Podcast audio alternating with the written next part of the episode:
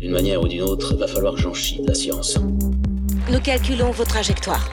Lancement et atterrissage. L'hydrogénation catalytique, elle est protique ou aprotique La diffraction sur le pourtour est caractéristique d'un pont d'Einstein-Rosen. Un quoi? C'est un tic chez vous tous de rajouter quantique derrière tous les mots? Commençons en douceur, voyons si une capacité de poussée de 10% permet le décollage. Et 3, 2, 1. Chers auditeurs, bienvenue dans ce nouvel épisode de Science, Art et Curiosité, le podcast du Mumons. Aujourd'hui, je n'accueille pas un, mais bien deux invités, Xavier Simon et Renaud Chauveau. Salut les gars. Salut. Vous allez bien? Oui. Ça va. Ça va. Alors, c'est un plaisir de vous retrouver, puisqu'on s'était retrouvés sur Alien hein, dans la précédente saison. Et oui, grand moment. hein. Grand moment, grand moment de De tergiversation. Et de montage pour et de Jérémy. montage pour Jérémy. On, Ouais, on pense à de toi. Jérémy. Et là, tu peux le laisser carrément en post-production. Laisse-le, on pense à On toi. pense beaucoup à toi. Oui, beaucoup, parce que Alien, c'était encore un peu préparé. Là, Alors, aujourd'hui, on va parler d'un des piliers du cinéma. Attention, petite énigme. Sorti en 93, je parle de dinosaures. Je suis, je suis, parce que Madame pas besoin- Eh bien non. je suis Jurassic Park. ah, Ah ouais. Qui d'ailleurs, d'après ce que vous m'avez dit, ne porte pas nécessairement super bien son nom. On en parlera après. Pourriez-vous rapidement vous présenter avant qu'on attaque le sujet Jurassic Park? Alors, bah, vas-y, je t'en prie. Ben, moi, je suis Renaud, professeur de sciences dans le supérieur et euh, ben, collaborateur scientifique volontaire à l'UMONS. Donc, euh, je participe aussi à l'agrégation en bio. Et euh, de temps en temps, on, on monte deux, trois petites conférences sympathiques avec euh, Xavier ici. Genre sur des dragons, de ce que je me souviens. Des choses sérieuses. Des choses sérieuses, Des choses, ouais, uniquement du sérieux. quoi. uniquement. Il faut se prendre au sérieux dans la vie, Ah bah, sinon toujours. rien n'avance. On est Oui, bien non, c'est d'accord. ça, quoi. Mais on peut le faire en délirant. C'est ce qu'on appelle un charcasme, cher auditeur. J'ai le t-shirt. Moi aussi. Alors, moi, c'est Xavier, et euh, bah, donc je suis prof aussi dans, dans le secondaire et aussi euh, organisateur de l'agrégation. Avec, euh, donc, on, on travaille ensemble avec Renaud. Et effectivement, bah, donc voilà, on, on collabore souvent pour faire des, des petits trucs assez sympas, quoi, qui généralement passent un peu inaperçus. Alors, petite mise en contexte pour Jurassic Park, pour ceux qui ne connaîtraient pas, parce que Jurassic Park, ça commence à dater. Oui. 1993, pour rappel. J'aime aussi de plus en plus donner les titres québécois. Ici, on est sur du soft, le parc Jurassique. Oh, c'est petit ça. C'est petit, Oui. c'est petit. Film réalisé par Steven Spielberg, adapté du roman de Michael Crichton, publié en 1990. Donc le film ne sort que trois ans après la sortie du livre. Et bien entendu, le film met en scène un parc d'attractions animalier, mais un petit peu particulier, puisque dans ce parc animalier, on ne retrouve que des les Dinosaures. dinosaures. Alors, au niveau de la critique et de la réception du film, effets spéciaux, jeux d'acteurs, musique de John Williams, très bonne musique, hein, on a tous l'air de Jurassic Mais Park il me- en tête. ça me fait Oui. toujours vibrer. hein. Exactement. Oui, c'est- c'est Réalisation de Steven Spielberg, au top. Personne n'a rien à dire. Certains reproches sont faits par rapport à la caractérisation des personnages, au scénario un petit peu bateau. On pouvait se douter Oui. sincèrement que ça allait se passer comme ça, mais le livre se passe comme ça. Et aux dérives scénaristiques vis-à-vis du livre, parce que le film se permet certaines libertés par rapport au livre. Bon, quand on n'a pas lu le livre, sincèrement, moi l'ayant vu, j'avais 6 ans pour rappel, 6 ans, ça passe sans problème. Sans problème, d'autant que le rythme du film est tel que bah, finalement. euh, On passe un bon moment. Les, ada- les adaptations ont dû être faites pour avoir ce rythme-là, pour pouvoir. euh, Tout à fait. pour pouvoir Alors, euh, Petite histoire personnelle quand même. hein. Comme je vous le dis, j'avais 6 ans. Et en fait, à l'école, on décide de faire un travail sur les dinosaures. Bien entendu, qui dit travail sur les dinosaures dit il faut regarder Jurassic Park au cinéma. Mais C'est la base. imaginez, à 6 ans, voir Jurassic Park. C'est pratiquement de la torture. Enfin, je dirais pas de la torture, mais il y a quand même un risque que la moitié de la classe sorte en pleurant de la salle. À 6 ans. Pourquoi pour la pauvre petite chèvre mangée par le T-Rex? Ça, c'est l'étape la plus soft. Et donc, mes parents m'ont emmené voir Jurassic Park une première fois avant d'aller à l'école pour être certain que tout se passerait bien. N'empêche, expérience quand même cinématographique complètement saisissante. Premier film avec autant d'effets spéciaux. hein. Euh, Ouais. Vraiment, euh, la- ce qu'on appelle maintenant la CGI, qu'on utilise dans tout, même dans les mangas, était euh, pour la première fois utilisé. Alors, quelques chiffres quand même sur Jurassic Park pour vous permettre de comprendre en quoi Jurassic Park a été un succès.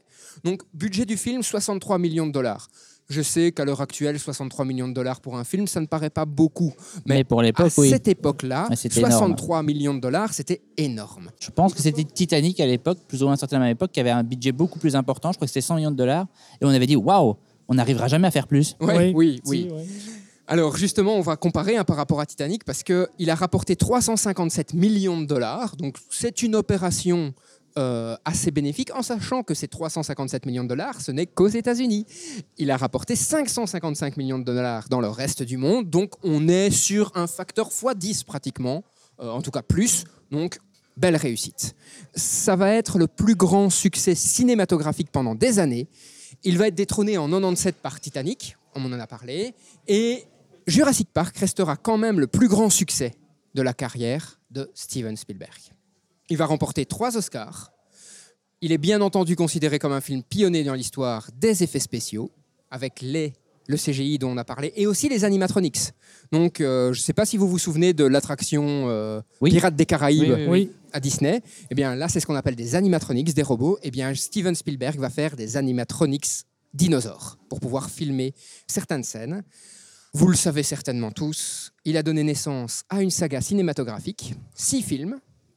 Après Jurassic Park, Le Monde Perdu, toujours réalisé par Steven Spielberg en 97. Les Jurassic World qu'on connaît à l'heure actuelle. Et en 2018, fait quand même assez important, il va être sélectionné par la National Film Registry de la Bibliothèque du Congrès des États-Unis pour être sauvegardé comme une pièce d'une importance culturelle, historique et esthétique. Donc on a affaire à une pièce pratiquement historique au niveau cinématographique. Je pense qu'on est tous d'accord autour Oh de oui, la table. elle le vaut clairement. hein. Alors, il y a plein de produits dérivés. hein. On a des comics, on a des jeux vidéo. Moi, je me rappelle d'une expérience sur la PS1, le jeu vidéo Jurassic Park, horrible et en même temps génial. Tu jouais à la fois un vélociraptor et un homme. Tu passais de C'était le même sur. Mega Drive. Mais qu'est-ce qu'il était dur, putain. Oui, j'avais demandé la version Super Nintendo qui était meilleure, j'avais eu la Mega Drive, je ne m'en suis toujours parmi encore. Voilà, exactement. Donc, il y en a d'autres. hein. Il y a des jeux vidéo Lego aussi qui sont très, très comiques à jouer. Sur PC et 13 passeurs avec une physique un peu bizarre et une main qui pouvait bouger tout le temps. Donc, des bons jeux vidéo, des comics, moins connus, mais il y en a. Une série de films, hein, on l'a dit. Des figurines. Exactement, les jouets et des figurines. Donc, énormément de choses. Et maintenant, sur Netflix, pour ne pas citer la plateforme, une série animée. La colo du La Crétacé. Colo du Crétacé. Ouais. Vous avez regardé? J'ai- Je suis passé, je connais quelqu'un qui regardait, je suis passé à ce moment-là. Je suis pas le public, mais voilà. La dernière saison est sortie il y a trois semaines. En un jour, je l'avais regardée. Pardon. Alors, Oui, mais voilà. Mais moi, que- pour moi, la troisième saison, si tu veux qu'on y en parle, elle s'écarte vraiment du concept de Jurassic Park, oui, mais voilà. sans On- spoiler. Sans spoiler, mais moi j'ai passé regarde, un très hein, très bon regarde. moment, exactement, et on retrouve un petit peu l'univers. Oui, voilà. sympa. Tout ce qu'on peut dire de tout ça, c'est que si une licence a bien donné l'envie à une génération d'enfants d'étudier les dinos, c'est bien Jurassic Park. Je pense qu'on est tous d'accord. Oh, mais euh, moi, le premier. Vas-y, explique-nous un peu. Bah, moi, j'étais déjà fan de dinosaures à l'époque, euh, comme beaucoup de petits, mais euh, pour moi, la biologie à l'époque, euh, c'était principalement du naturalisme. Et puis là, je regarde un film, et dans ce film, euh, on, on montre que, ben, hey, vous savez, il y a une autre biologie, elle pourrait être capable de refaire des dinosaures. Alors, à l'époque, évidemment, on a quoi, 12, 13 ans, quelque chose comme ça? 6. Oui, ça dépend pour qui. Hein.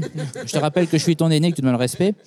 Et donc, euh, ben, au final, bien, et donc, ça a été un des facteurs qui fait que je me suis orienté vers la biologie, quoi. Voilà. Toi, Xavier, c'est quelque chose qui t'a autant marqué? Ah, moi, ça m'a marqué, mais moi, j'étais déjà en train de faire mes études de bio quand il est sorti. Donc, euh, D'accord. voilà. Hein, euh, donc, euh, Ça t'a incité à réussir, on va dire. Ah, ça m'a incité à réussir. Et en plus, c'est tombé à, à un chouette moment, entre guillemets, en ce sens que, à l'époque, euh, on, avait un célèbre professeur à Mons. euh, évidemment, ça n'a pas raté. Et donc, Jurassic Park est rentré dans les cours de systématique et de taxonomie à l'époque. Et il y, a- il y a eu énormément de choses qui, qui sont sorties à ce moment-là. Ouais, c'est c'est assez Donc, comique euh, que ce soit devenu pratiquement un outil pédagogique, en fait. hein. En tout cas, oui, ça permet, mais même encore maintenant, ça permet de faire pas mal de choses, de parler de plein de choses, Jurassic Park, en fait. Et ça reste quelque chose en plus d'impressionnant. Donc, autrement dit, ça, ça reste quelque chose qui est marqué. Ça n'a pas trop vieilli, en fait, le premier. Hein. Ben, moi, je l'ai encore revu il n'y a pas très très longtemps parce que je suis un grand fan. Puis j'ai regardé une émission qui est aussi sur Netflix. Je suis vraiment désolé pour faire de la publicité pour cette plateforme. Ce n'est pas du tout. Mais The Movie That Made Us. Donc, Oui, ah oui, oui, évidemment. Grand un peu fan des, ici. des back-office de, de ce qui se passe dans les films, de comment ça a été filmé, de ce qui s'est passé.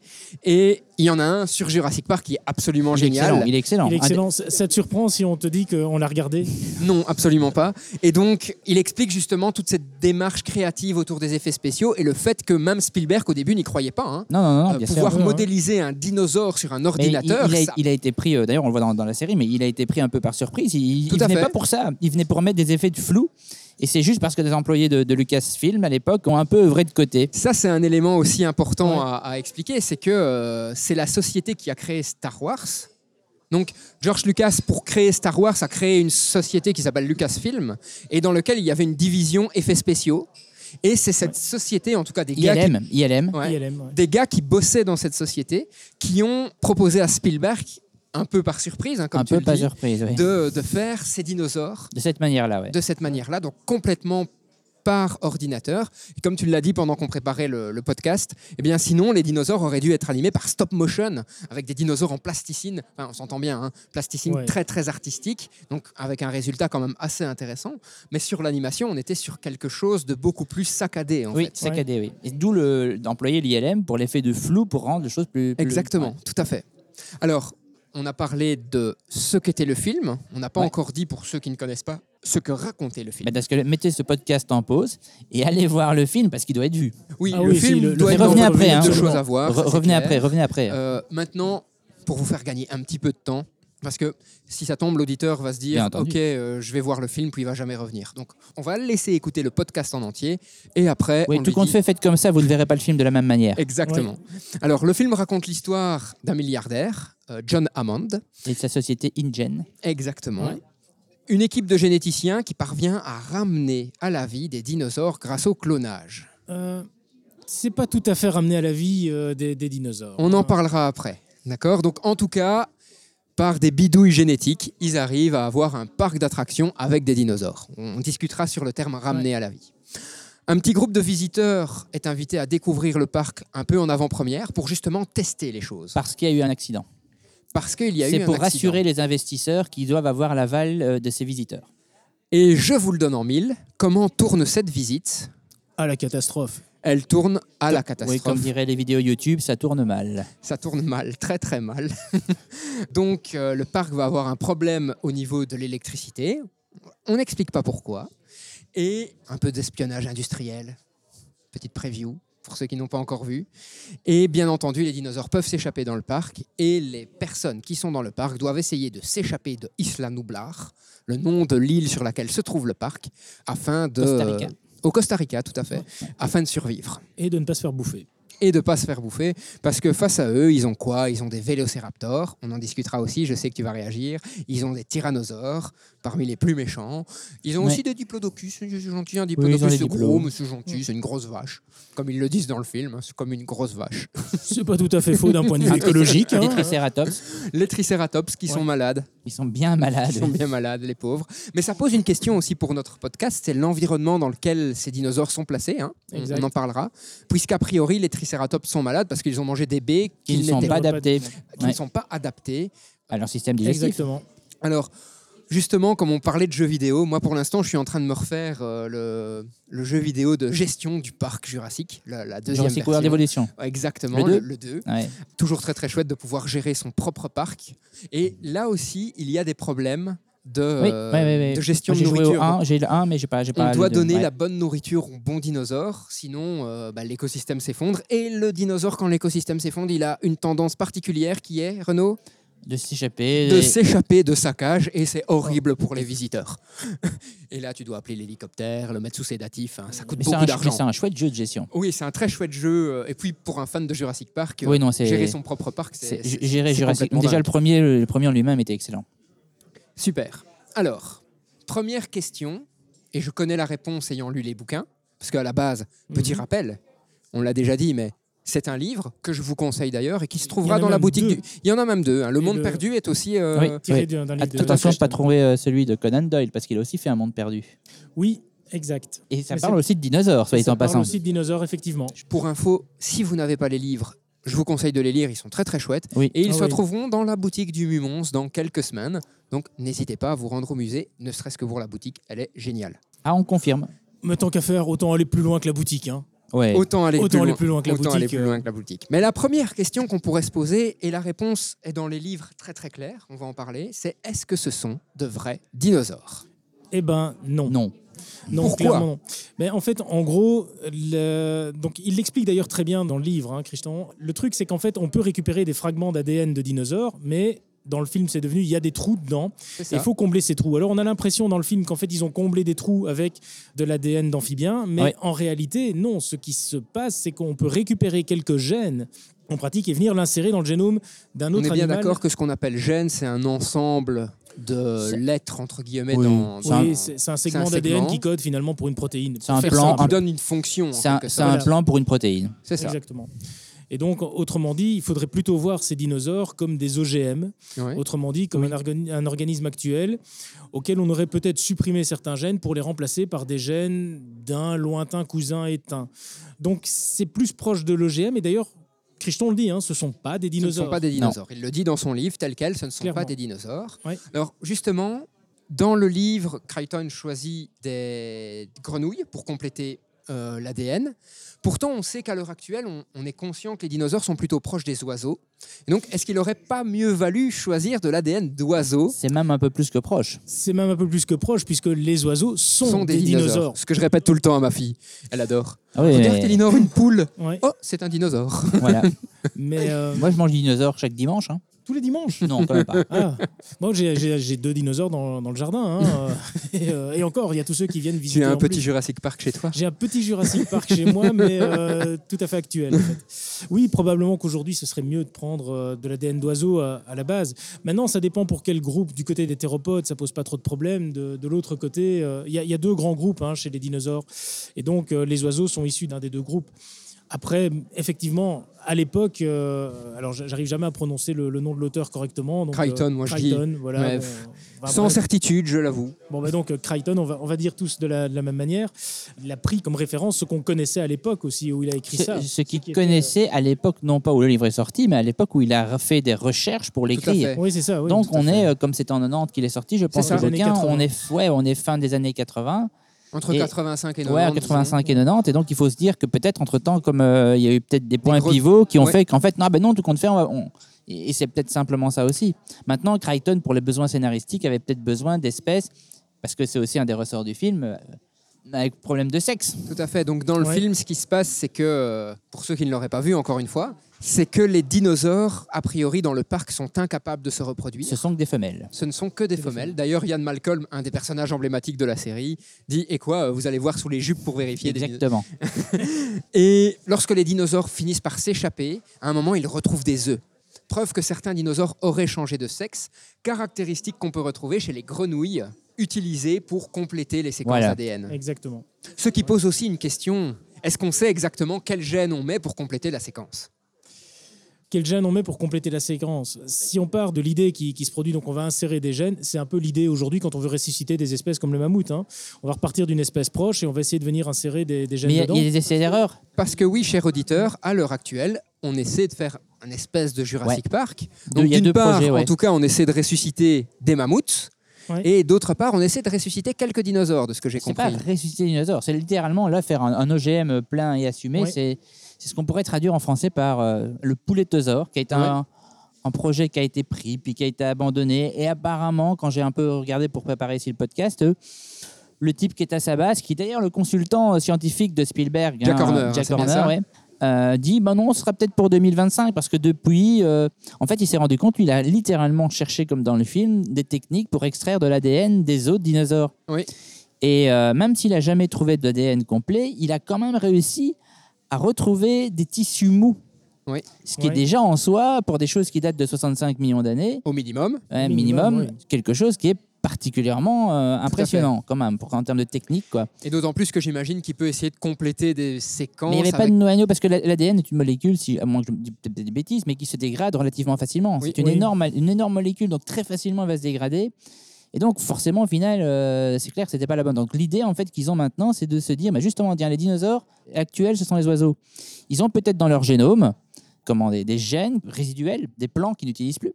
Tout à fait. Et donc, ce serait l'idée de réactiver les plans. Et on sait que dans l'époque, déjà en 2013, hein, donc c'est déjà quelques temps maintenant, ils avaient déjà, dans l'état embryonnaire, réactivé, fait disparaître le bec des oiseaux et fait pousser un museau.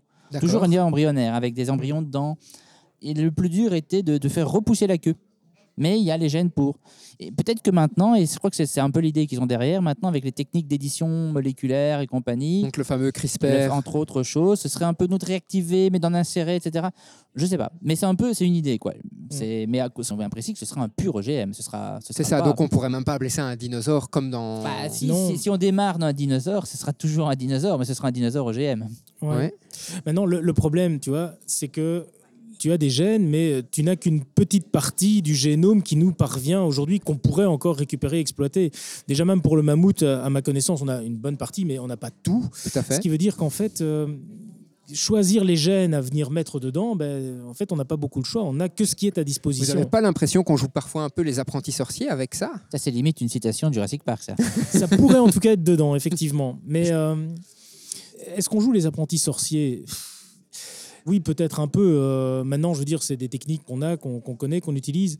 Quelque part, moi, ça, ça ne me dérange pas trop qu'on fasse des essais parce que ça peut aussi euh, amener toute une série de retombées euh, Ouais. après dans, dans la connaissance qu'on peut avoir à la limite des dinosaures, mais aussi euh, le, le fait d'utiliser ces techniques permet aussi probablement d'avoir d'autres retombées dans d'autres domaines, et- etc., comme c'est souvent le cas en sciences. Maintenant, le problème, c'est, alors ça c'est le, le biologiste, éthologiste qui, qui reprend de temps en temps sa casquette et qui dit, mais attention quand même, on, on a affaire à des organismes vivants. Est-ce qu'on peut faire tout et n'importe quoi? J'ai pas la réponse, hein, c'est une question de bioéthique.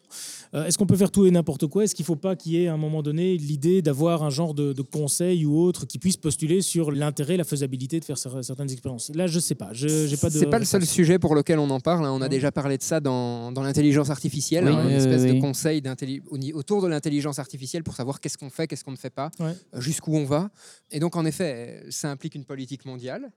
J'ai l'impression qu'on en est Loin. loin. Loin. Mais en effet, c'est une bonne question. Et c'est d'ailleurs le propos d'un autre bouquin de euh, Crichton. Michael Crichton. On a, on a adopté. on a Michael. adopté. Ouais, ouais. Michael, alors. Euh, Michael, exactement, qui s'appelle Next, où justement il parle de la possession de son génome, où l'histoire de Next, en fait, c'est des gens qui ont été faire des prises de sang ou des examens, ont perdu les droits sur leur génome, et des sociétés privées en ont fait des traitements, et les gens n'ont jamais touché la moindre centime, le moindre fric sur ce traitement, qui vient en effet de quelque chose qui est profondément en eux, leur génome. Alors si tu vas chercher moins loin dans la caricature, il y a quand même eu quelques procès aussi euh, liés au fait que certaines sociétés littéralement exploraient la- l'Amérique latine notamment pour découvrir de nouvelles espèces végétales et déposer des brevets dessus. Et donc il a fallu légiférer à un moment donné pour, euh, bah, pour mettre un peu un terme à ça en disant que bah, voilà, une espèce ne peut pas appartenir à quelqu'un finalement, ne Mais peut pas être brevetée. C'est une grande question- question avec le mammouth, par exemple. Bah, avec le mammouth, c'est un OGM, donc les OGM sont brevetés, appartiennent à des sociétés. Tout à fait. Et comment on considérerait des animaux de Stacabila Je sais pas, c'est une bonne question. Alors, D'ailleurs, dans mes souvenirs, dans Next, ils travaillent aussi sur les OGM.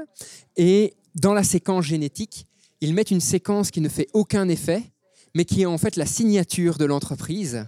Une, signature génomique, en fait, qui permet Ouais. de dire OK, ça, ça appartient à cette entreprise-là, je ne peux pas y toucher. C'est assez dingue, hein Bah, c'est un peu ce qui se fait quand même euh, dans les sociétés qui commercialisent des OGM. hein. Donc, euh, notamment, il y a eu quelques cas, si j'ai bonne mémoire de ce que j'ai lu il y a quelques années aux États-Unis, il y a eu quelques cas où des fermiers euh, se sont retrouvés en procès contre certaines sociétés pour la simple et bonne raison qu'on a retrouvé en fait des gènes OGM dans leur culture. A priori, euh, Qui manifestement. aurait voyagé, a priori, en plus. mais hein. voilà, a, a priori, c'est en fait un, un hybride à partir des OGM du champ d'à côté, mais ça a posé des problèmes. Donc ça veut dire que les sociétés sont capables de traquer leurs OGM et de savoir où ils sont. Ça existe. Cher auditeur, tu te dis oui, ils sont partis encore dans une digression complètement dingue. Non, non, il faut bien comprendre que les dinosaures de Jurassic Park sont des OGM. C'est super important à comprendre. Oui. Et donc, on les appelle dinosaures par facilité parce qu'on utilise le matériel génétique de base, comme le dit Renaud, des dinosaures, mais il s'agit réellement d'OGM et donc les dinosaures ne ressemblent pas à ce qu'on voit dans le film. Est-ce que tu, vous pouvez nous en dire plus? Sur à quoi ressemblerait en fait un véritable dinosaure de ce qu'on connaît à l'heure actuelle. Alors moi, je vais quand même dédouaner le film, hein, quand même, parce que à la fois Spielberg, moi je pense, et, et une citation non pas de Jurassic Park 1, non 3, mais de Jurassic World, c'est quand même que le généticien en chef, qui est le même d'ailleurs entre le World et le parc, hein, Henry Tout Wu, à fait.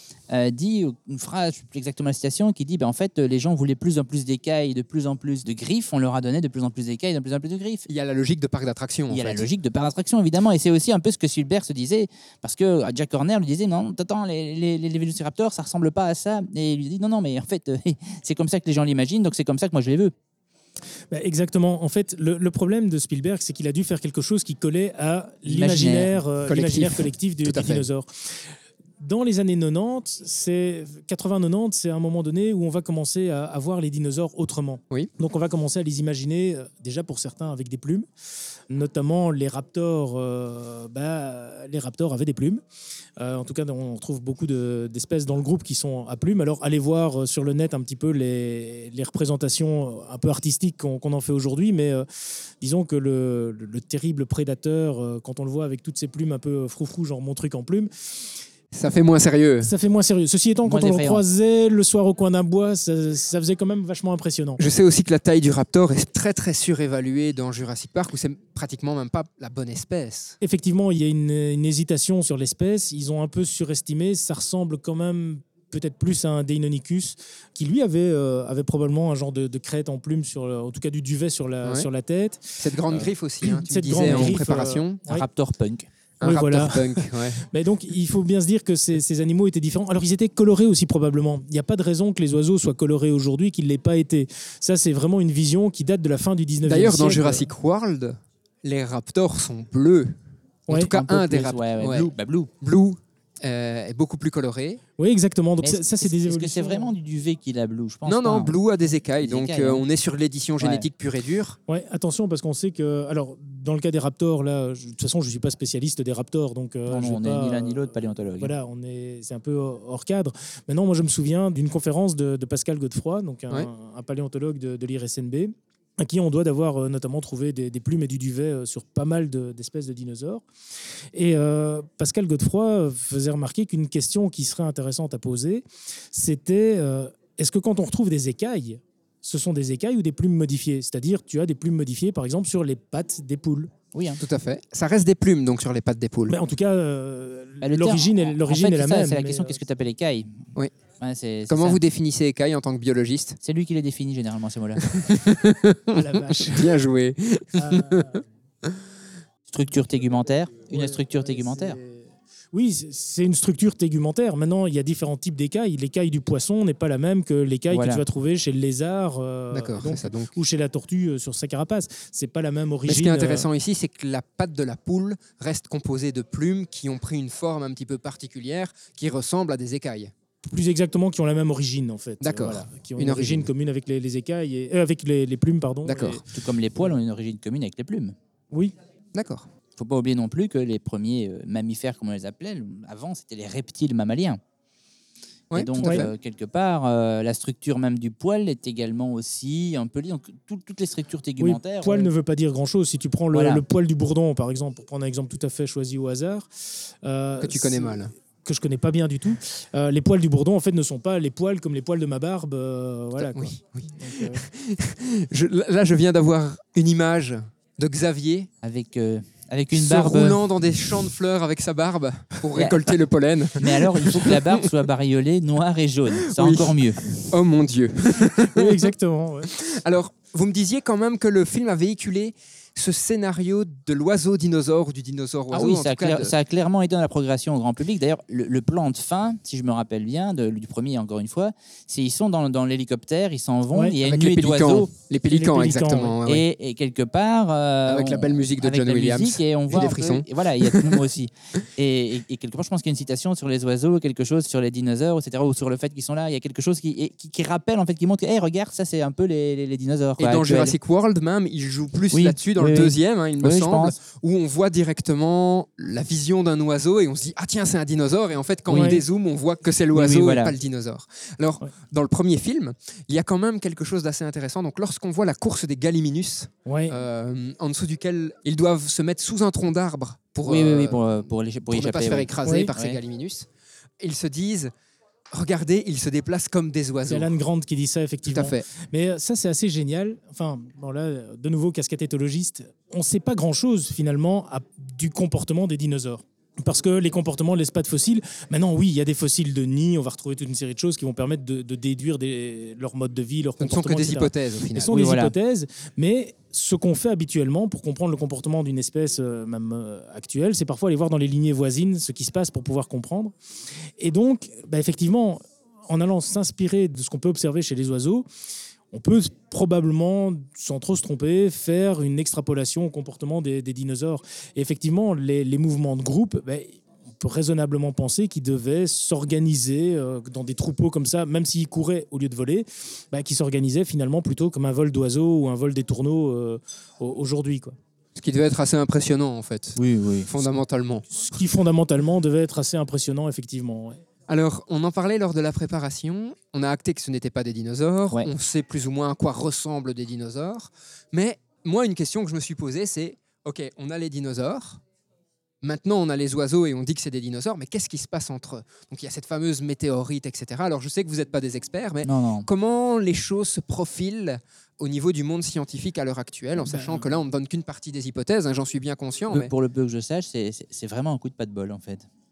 Oui, c'est un coup de pas de bol. D'ailleurs, c'est à croire que tu le fais exprès de faire l'enregistrement de ce podcast au moment où un astéroïde euh, croise à 11 millions de, de kilomètres, si mon souvenir est bon, la, la Don't look planète. up. Don't look up. Le, le podcast sera diffusé plus tard, mais aujourd'hui, on Ouais. est le 17 janvier. Et Cette semaine, eh bien, il y a un astéroïde euh, d'un beau gabarit C'est ça, capable c'est- de bien. C'est pas le petit météore euh, qui va faire une petite trace dans le ciel s'il rentre dans l'atmosphère. quoi. Non, ça pourrait faire du dégât, puisqu'il fait, si mon souvenir est bon de ce que j'ai lu dans la presse ce matin, un kilomètre, un peu plus d'un kilomètre de, de diamètre. Donc, Ça commence à être du lourd. euh, Oui. oui, euh, au propre comme au figuré, une fois que ça approchera de la Terre, euh, ou que ça approcherait de la Terre, mais euh, tout va bien, c'est pas pour cette fois-ci, donc euh, on, on y échappe. Bah, ce qui s'est passé entre les, les dinosaures, pour te répondre, et les oiseaux, bah, c'est effectivement la crise d'extinction de la fin du Crétacé. Évidemment, il y a l'impact de l'astéroïde euh, qui est le- l'événement déclencheur, qui est le comment je vais dire, Le détonateur. Euh, qui est le, le- le détonateur, et puis bon, bah, une des causes principales de, de cette crise Donc, d'extinction. pour rappel, c'était il y a moins 65 millions d'années, et là, on est dans le Crétacé. Ouais. C'est ça, tout C'est à la fin du Crétacé. D'après ce qu'on sait, au large du Mexique. Exactement. Actuel. Actuel, Ouais, parce qu'encore une fois, dérive des continents. Et euh, la chose qu'il faut quand même bien garder en, en mémoire, c'est que bah, les dinosaures ont, ont régné pendant euh, plusieurs centaines de millions d'années euh, sur la Terre. Et donc, du coup, bah, leur environnement a eu l'occasion de changer. Et eux alors- aussi, j'imagine. Et eux aussi, on n'a pas les mêmes espèces. Et d'ailleurs, pour ça, tu disais, Jurassic Park porte peut-être pas tout à fait bien son nom. Je me suis amusé à aller rechercher une liste des, Des des- des espèces différentes espèces qui sont Jurassic. présentées dans Jurassic Park. Et en gros, ben, il y en a deux qui sont du Jurassique, les autres sont du Crétacé. Lesquels, tiens, par curiosité? Donc, tu as les deux qui sont véritablement datés du Jurassique. Euh, c'est le Dilophosaure, c'est celui qui, en fait, euh, Crache du venin, l'informaticien. Oui, c'est celui avec Ouais, sa, sa double avec sa crête. là, euh, Alors qu'il n'avait absolument pas. Il crachait pas de venin? Je pense pas qu'il avait de collerette par contre. Ah, ok. Il crachait du venin, rassure-moi. Bah, c'est difficile à savoir. Oh, tu viens de casser un truc de ma jeunesse, là. Continue. euh, Comment est-ce qu'on peut avoir une trace fossile? Donc, il y a une certaine incertitude sur les colorettes, hein, comme tu le disais, Je suis désolé, Maxime. je suis désolé. Et encore plus sur le venin, de ce que je comprends. Ah, je suis encore plus désolé. Sache que ça m'a fait aussi mal que toi. hein. Mais c'est surtout que, enfin, je suis désolé, quand j'étais petit, j'avais un dilophosaure et c'était un pistolet à eau. Et là, euh, ça n'a plus aucun sens. Je suis je- désolé. moi, je viens d'avoir une image. En fait, c'est toi, Maxime, euh, dans la cour de récréation, en train de cracher en disant Je suis un Dilophosaure. Capuche. et donc, la deuxième Et espèce. la deuxième espèce, donc, ce sont les, les brachiosaures, en fait. Euh, donc, D'accord. c'est- Donc, tout le reste vient du Crétacé. Et le reste sont des espèces. Ce qui fait que paradoxalement, euh, le titre de Netflix, La colo du Crétacé, est peut-être plus correct que le titre original. Clairement, clairement. Exactement. ouais. Et parmi les espèces qui viennent du Crétacé, tu peux les dater, enfin pas précisément, mais le Crétacé s'étend de quand à quand, euh, par- pour situer par rapport à moins de 65 millions Donc, d'années. il se termine il y a moins 65 millions d'années et il commence. Non, attends, le Jurassique se termine à moins 65 millions d'années. Ah non, c'est Ah le non, Crétacé. c'est le Ah, Crétacé. ok, eh bien alors vas-y donc. Donc c'est C'est Tria... En fait, l'ordre, l'ordre des trois périodes, c'est d'abord le Trias, Ouais.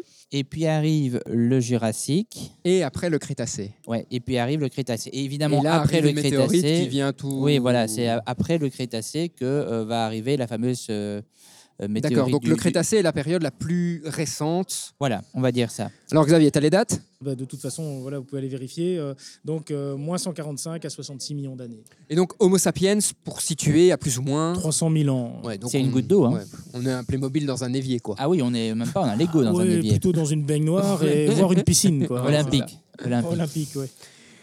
Et donc, ce Crétacé Park, hashtag Jurassic Park, comporte beaucoup de dinosaures du Crétacé. Il a popularisé beaucoup quand même l'idée Ah oui, oui, oui. des dinosaures oiseaux, ce que je vais appeler Ouais. ça. On était sur l'idée du scénario.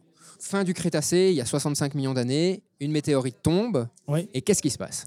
Mais la Faut météorite remonter un pas peu seule. faut remonter un peu avant. N'oublie pas que donc l'environnement change. Déjà, il y a un truc hyper important qui va se passer il y a 100 millions d'années d'ici.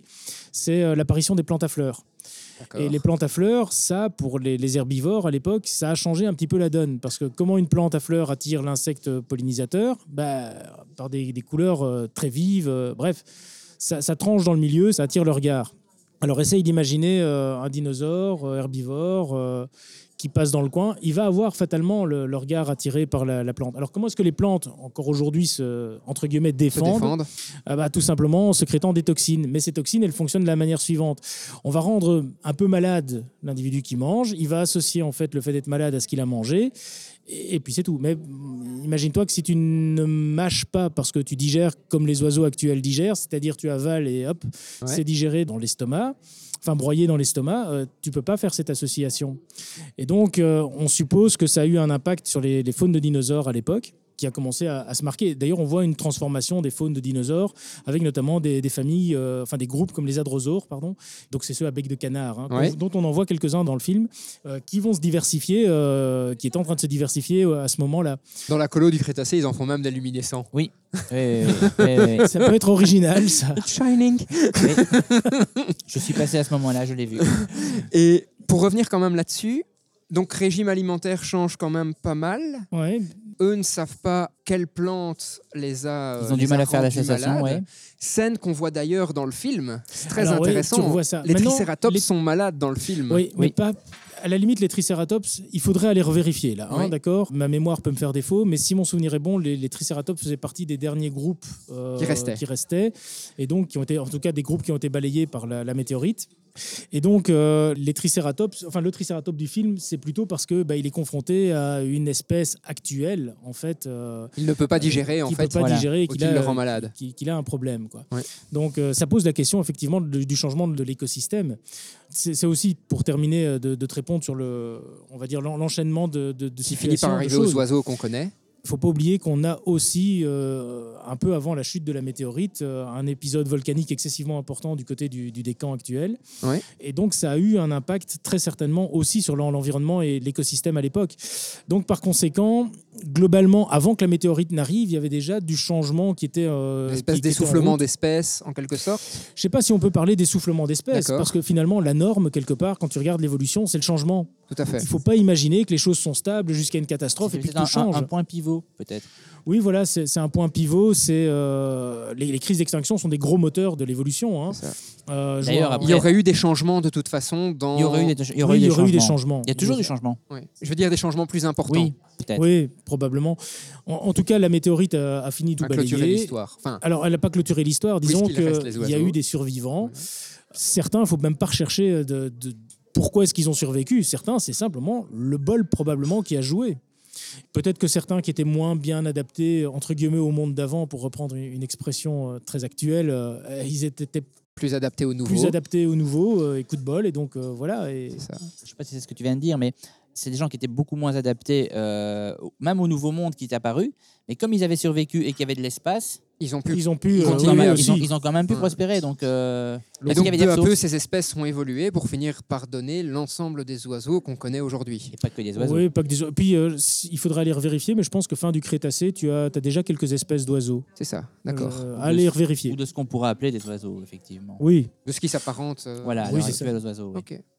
Un autre aspect qui est traité dans, dans Jurassic Park, qui est traité, comme je le disais, dans d'autres livres de l'auteur, euh, Next par exemple, c'est le rôle des sociétés privées et euh, ce fameux conseil de bioéthique. J'aimerais qu'on y revienne parce que c'est assez intéressant. En gros, imaginons, dans 5 ans, on crée un mammouth ou on crée le, le fameux poulettosaure, comme tu le disais. Est-ce que cet J'ai déjà ma précommande. Est-ce que cet organisme euh, vivant va appartenir à la société en tant qu'organisme vivant Enfin, qu'est-ce qui appartiendra à la Ah, les, société que- les questions juridiques, elles sont nombreuses. hein. Et on est en plein dedans parce que euh, les OGM, quand même, on les utilise de plus en plus. Si je peux me permettre, c'est un peu comme un parallèle avec un jeu vidéo, c'est-à-dire que maintenant, tu n'achètes pas le jeu vidéo, tu achètes le droit d'y jouer. Tu vois ce que je veux dire? Alors, attention, pour ceux qui nous écoutent, on a aussi euh, le problème du NFC pour l'instant. les NFT, NFT. NFT, pardon. Oui. Donc, on a aussi les problèmes des NFT, les fameux jetons non fongiques, Voilà. qui pourraient changer aussi la donne par rapport à ça. hein. Voilà, oui, bien, bien entendu, mais tu comprends l'idée. C'est Oui. un peu sa question. Est-ce que je n'achèterais pas plutôt la licence d'avoir cet animal plutôt que d'aller voir l'animal de Mais là, proprement c'est pour l'avoir comme un animal de compagnie, Oui, bien entre sûr. guillemets. Mais là, on parle vraiment d'éthique. Oui, ok. Est-ce que le premier exemplaire créé appartiendra à la société 100% Est-ce qu'on devra le considérer comme un être vivant ou comme un objet? Pour faire plus Un, simple, parce un que, produit plutôt. ou comme un produit, oui. Ouais. Ça reste un être vivant. Mais Ça Et est-ce qu'il y a des vivant, règles qui mais- interdisent que les êtres vivants soient possédés comme des objets? Je reprends par exemple une, une règle qui, moi, m'avait sidéré. Je pense que c'était en France, mais c'était le cas aussi en Belgique. Tout un moment, les animaux de compagnie étaient considérés comme des meubles de jardin, pratiquement. bah, Et donc, si tu laissais un animal de compagnie dans la rue, le statut de, de l'animal de compagnie était oui, un peu comme ça. et ouais. donc tu Mais pouvais en fait changé. juste être. Il a changé, hein, on est bien d'accord. Il a changé il y a quelques années, il n'y a pas si longtemps. Mais il- tu pouvais juste être inculpé pour dépôt d'immondice sur la voie publique, alors que tu laissais un être vivant sur la voie publique, Oui, c'est une vaste question. En même temps, j'ai envie de te dire qu'étant la, tendance actuelle au bien-être animal, et c'est très très bien, tu vois, ce genre de choses, on pourrait se dire, mais si maintenant jamais une société arrivait à sortir un truc comme ça, il y aurait des tas d'associations qui lui tomberaient dessus s'il avait même l'idée de le breveter. Tu comprends ce que je veux dire? Oui, et il y a peut-être aussi un tas d'associations qui se diraient non, il faut pouvoir le breveter. Enfin, je veux dire, généralement, tu as deux parties qui s'opposent. Vois, mais alors ce ne serait pas des associations, ce serait plutôt des multinationales Oui, hein, que des associations. Mais qui créeraient des et- et- associations. oui, il y aurait, il y aurait certainement une bataille de lobby, etc. etc. et, se posera la question. Mais la question, par exemple, ne se pose déjà plus. Là, je peux me tromper. hein, je suis en. Dans, dans- Parfait, dans, trop dans le cas dans, oui, en, voilà, en, en situant dans, dans, dans le cas de certaines semences, hein, les, les semences agriculteurs sont brevetées, ce qui oblige parfois d'avoir une licence d'utilisation pour Ouais. certaines semences. Donc, euh, bah, non, ça veut dire que là, ils ont créé littéralement une forme de semence brevetée OGM. Bon, c'est quasiment euh, c'est le même principe, et ils l'ont brevetée. Ouais. Elle est à eux. Voilà. C'est ce que j'allais dire. On ne peut pas déposer un brevet sur une espèce. Non. Mais euh, On peut à déposer un brevet sur un procédé. OGM, euh, C'est ça. Si je me rappelle bien, il Donc faut tu déposes il- un brevet sur un processus de création. Ce processus ne pouvant donner que l'espèce que tu fabriques, a priori, en fait, c'est un brevet implicite sur l'espèce. Ouais, je, je pense, si je me rappelle bien de mes cours euh, de, de propriété intellectuelle il y a un- long, long- fort longtemps, je pense qu'un brevet doit apporter une innovation pour pouvoir Ouais. être pris.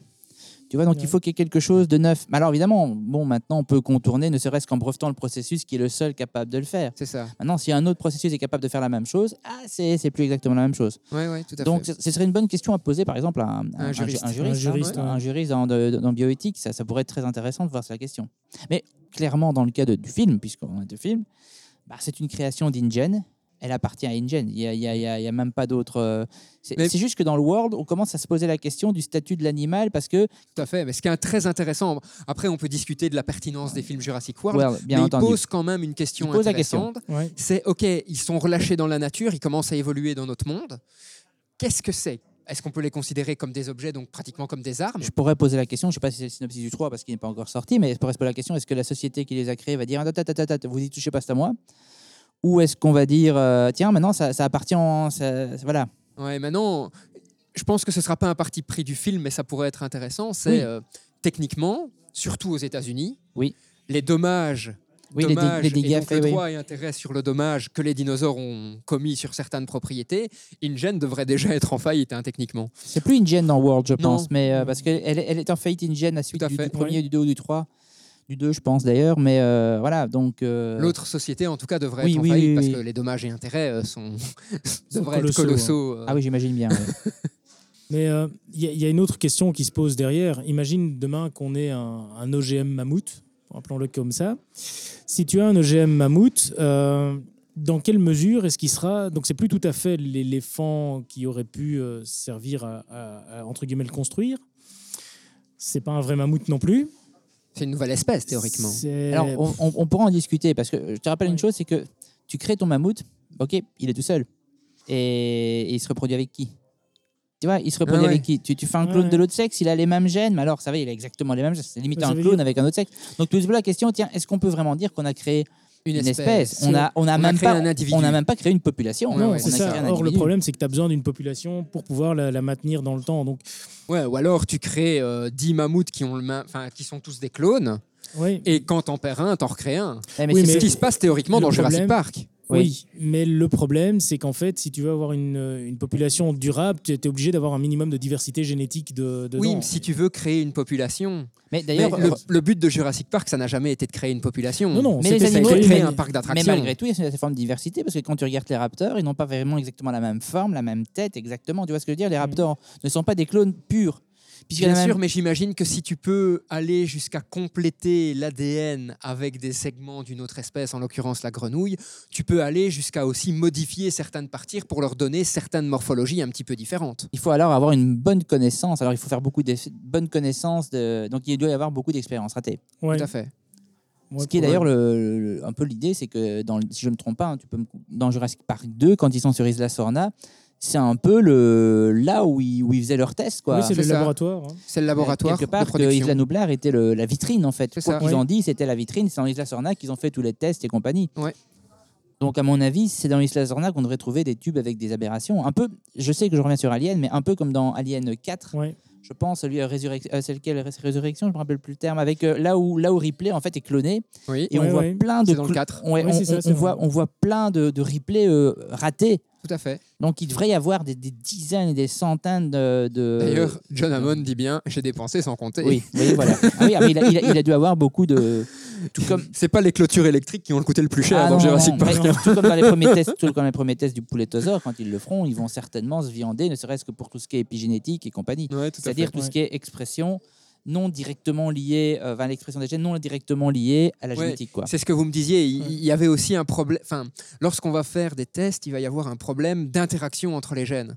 Ce que je veux dire par là, c'est qu'on va compléter des trous avec des choses et on ne sait pas trop comment ça va interagir Ah avec ce qui existe déjà. Et donc, ça peut, ça peut faire des chocs à pic comme ça peut faire. euh, Il suffit de voir, merde. il, il suffit, il suffit de voir l'embryologie. hein. L'embryologie, quand on s'intéresse un peu, euh, pareil, hein, l'expression des gènes pendant le développement des embryons, c'est c'est vraiment des, des quantités, des gradients de concentration, des, des, des Ouais. milliers. On, a, on a des, millimoles, etc. etc. Euh, imagine maintenant qu'on fait ça un peu, bah, euh, on va dire en exploratoire pur, parce qu'on va mettre des gènes Mhm. et on va voir ce que ça fait.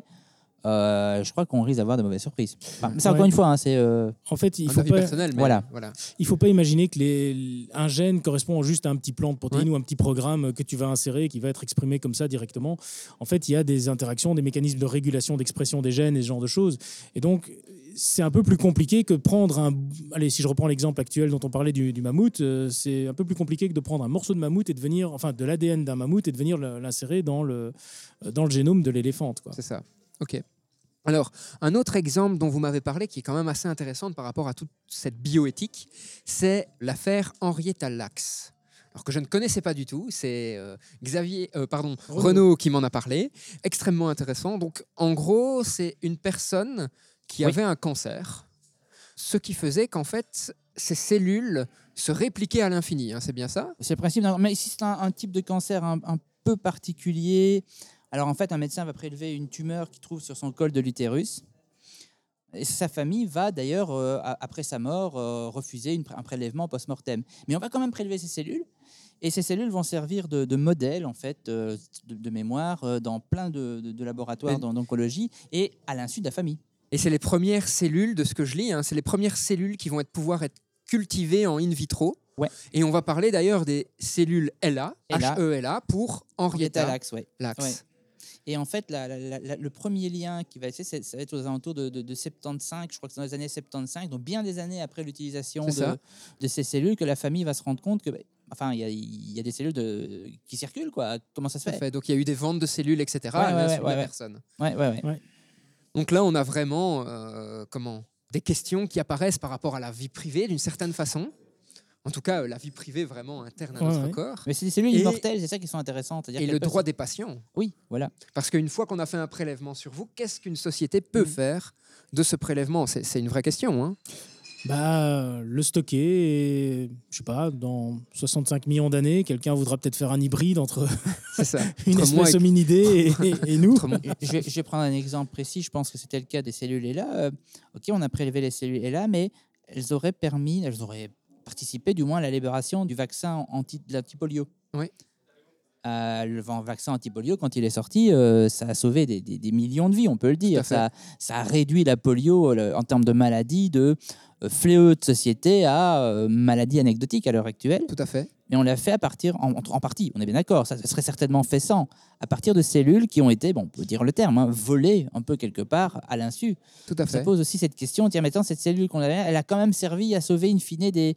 C'est un truc complexe, hein, quand on veut vraiment oui, à réfléchir jusqu'au bout. Tout à fait. Et je sais qu'aux États-Unis, il y a. euh, il y a énormément de questions par rapport à ça parce que justement, lorsqu'on fait des prélèvements, on perd en partie les droits sur son prélèvement, etc. Oui, voilà. Donc il y a eu beaucoup de questions juridiques, de, de, de législation qui ont été euh, amenées, mais je sais qu'on n'est pas encore au bout du processus et que certaines entreprises privées peuvent encore utiliser des, des échantillons. qu'on découvre chez ces rares patients qui ont guéri spontanément du sida, ou plus ou moins comme ça. On, En tout cas, le- chez lesquels ça ne se manifeste ou du pas. moins ça ne se manifeste pas, effectivement. Voilà.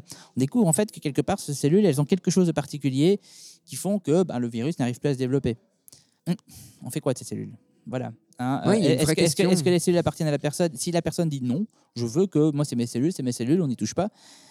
Sachant qu'elles peuvent potentiellement Ouais. sauver des. tu vois, ça- ça- En fait, dans les deux cas, on a l'impression que c'est une mauvaise réponse. Bah, Mais en fait, le vrai problème, le vrai problème, je pense, c'est euh, à partir du moment où la société privée décide de faire du fric sur Ouais, le prélèvement ouais, ouais, ouais, ouais. qui a été effectué et que la personne n'en était pas conscient, il y a un problème. Je veux dire, si la société privée avait décidé de se dire, OK, euh, bien-être de l'humanité, tout le monde est beau, tout le monde il est gentil, on va faire un vaccin et tout fonctionne bien, je pense qu'il y aurait moins de questions en fait. Parce que Oui. là, on se dirait, ben non, on défend le bien-être de l'humanité, sauf que derrière, on sait que là, on défend le bien-être de la société Évidemment. privée, hein, en l'occurrence. Ouais, ouais, c'est toujours le problème, évidemment. Mais ça pose de vastes questions. hein. C'est pour ça que voilà, ces questions de bioéthique, euh, elles sont beaucoup plus présentes qu'avant. Ça, c'est clair et net. Est-ce qu'elles sont encore assez présentes? On peut en discuter. Est-ce qu'elles se traduisent réellement par des réglementations, dans notre cas européenne? Ça, c'est de notre question, parce qu'entre euh, ce qu'on postule d'un point de vue scientifique, la bioéthique décide, et ce qui est après euh, politiquement, enfin juridiquement, pour utiliser le terme, euh, entrer dans la loi, il y a parfois aussi, euh, fait. on va dire, une- un monde de différence parfois. Petite question un petit peu bizarre qu'on n'avait pas euh, imaginé lors de la préparation, mais on sait qu'on a la créature de Frankenstein. Et Ouais. de cette créature de Frankenstein est née la peur de créer une machine intelligente ou un robot. Ouais, ouais. Moi, j'ai l'impression que Jurassic Park a eu pratiquement le même effet. C'est-à-dire que si un jour on arrive à avoir un parc avec des dinosaures, il y a pratiquement 100% de chances pour que ça finisse mal. Rien que par l'existence de Jurassic Park, tellement l'imaginaire collectif aura donné cette... euh, Parce que tous les films Jurassic Park finissent de la même façon. Bien entendu. C'est le carnage. Ouais, ouais. Mais je ne sais pas si ça devrait finir mal, forcément, puisque, euh, bah, quelque part, je suppose que les gens qui voudraient faire un vrai parc jurassique euh, bah, réfléchiraient un peu à la manière dont ça se passe dans les, dans les, les romans et puis dans la, la série de films. Donc, probablement que ça se passerait peut-être mal, mais pas comme ça. Mais pas comme ça. Ouais. D'ailleurs, tu parles de Jurassic World, tu parles de tous les films, mais dans Jurassic World, c'est parce qu'ils ont créé pour d'autres fins euh, l'île de Minox Rex, Ouais, je pense, ouais, des fins militaires, a voilà, priori. Des fins militaires.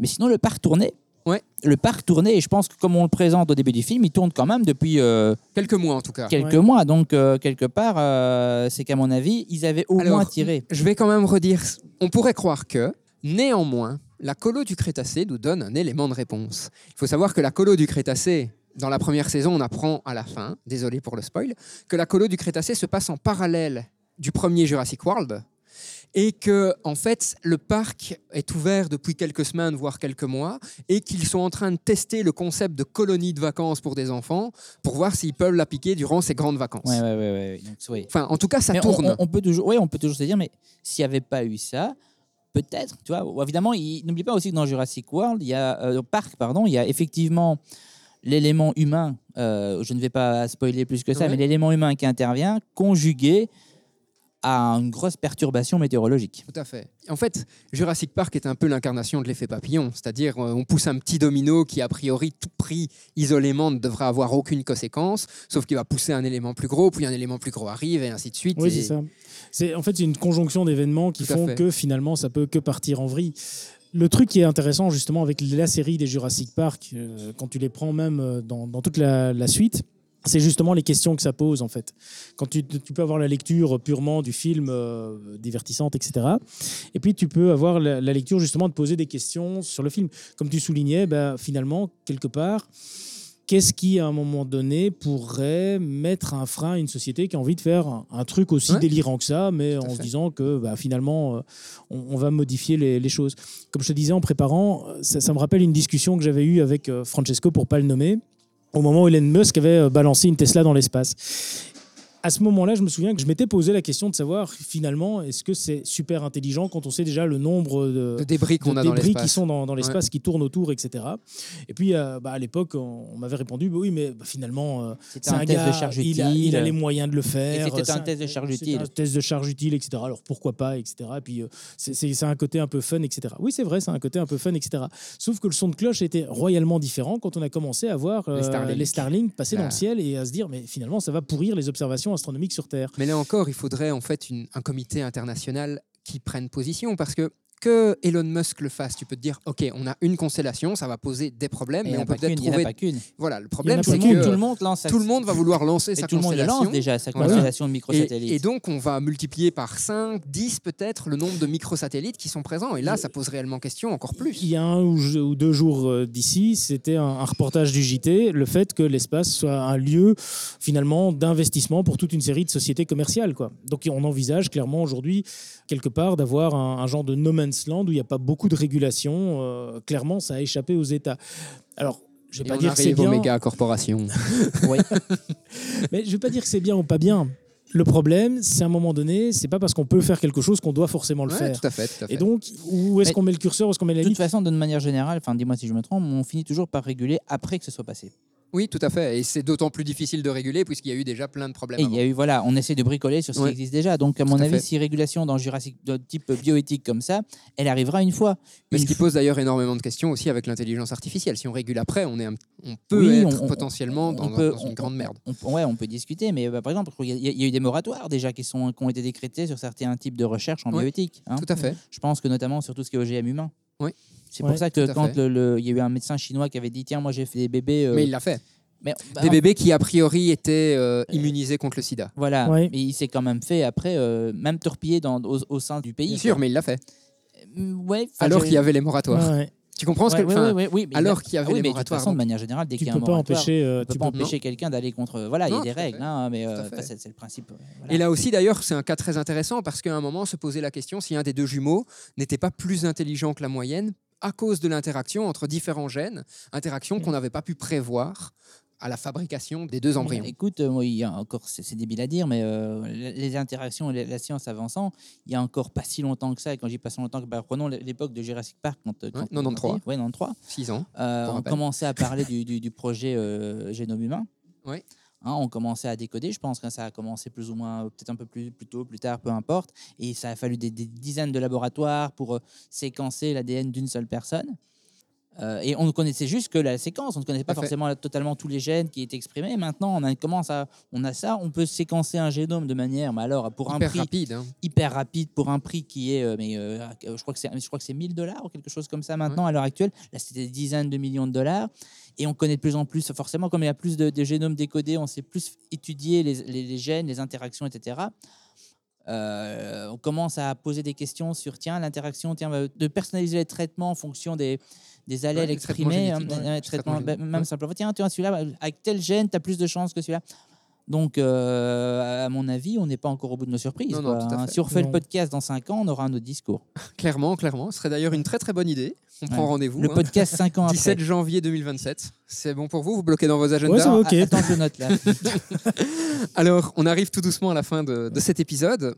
Comme d'habitude, une citation pour terminer. Avant, cher auditeur, bah, j'espère que ça t'a plu. J'espère que tu as pu regarder à un moment donné dans ta vie Jurassic Park. Si ce n'est pas fait, On en a quand même parlé un peu. on en a parlé ouais. un peu. On en a parlé un peu.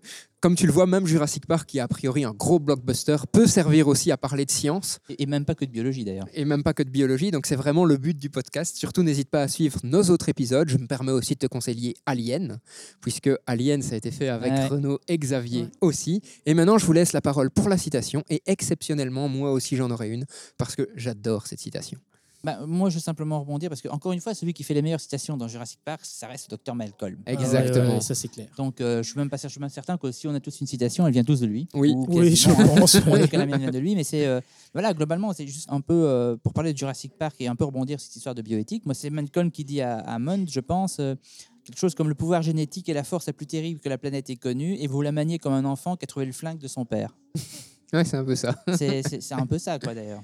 Et toi, euh, Xavier Alors moi, y a, la, la- la citation est beaucoup plus courte, mais elle vient euh, effectivement aussi de, de Ian Malcolm. Et euh, cette citation, c'est euh, à un moment donné, bah, quand fatalement tout part en vrille, etc., c'est de se dire, la vie trouve toujours un chemin, en fait. Oui. Quelque part, c'est quoi que tu essayes de faire, quoi que tu essayes de... Quand tu travailles avec des organismes vivants, que tu les as vraiment vivants, bah, tu as toujours une surprise, il y a toujours un truc imprévu, euh, quelque chose qui va partir en vrille, d'office. Ne serait-ce que si tu parles des, des bébés OGM là, contre le sida, si le sida finit par muter à un moment donné, une nouvelle Ouais, tout à souche, bah, tes Ouais. bébés OGM, ils sont plus valables. hein. Ouais, ouais, clairement. C'est un peu de ce qu'on voit d'ailleurs avec les semences anti-nuisibles. Bah, au bout d'un moment, euh, ils sont Les adaptés. bah quoi. nuisibles oui. s'adaptent aussi aux Ah, voilà. nouvelles semences. et On ainsi a une suite. pyrale qui résiste euh, au au maïs OGM. Alors, et moi, ma petite citation avant de terminer, c'est aussi une citation de Ian Malcolm. Dieu crée les dinosaures, Dieu détruit les dinosaures, Dieu crée l'homme, l'homme détruit Dieu, l'homme crée les dinosaures, les dinosaures mangent l'homme et la femme hérite de la terre. J'adore cette. Ah, Déjà quand j'étais gamin, cette, euh, fabuleuse, cette hein. citation m'avait euh, vraiment marqué. Sur ce, cher auditeur, passe une très très bonne journée et à très bientôt pour un prochain épisode. Salut Xavier, salut Renaud. Salut. Salut Cher auditeur, tu viens d'écouter un épisode du podcast du Mumons, et franchement, j'espère qu'il t'a plu. D'ailleurs, si en passant, tu veux me faire un retour ou si tu as des idées d'amélioration, contacte-moi, les infos arrivent tout de suite. Et si tu as passé un bon moment en ma compagnie, deviens notre ambassadeur et fais découvrir ce podcast autour de toi. Si tu as des idées de sujets ou si tu souhaites enregistrer un épisode, surtout n'hésite pas à nous contacter. Rendez-vous sur le site internet mumons.be ou sur la page Facebook du Mumons.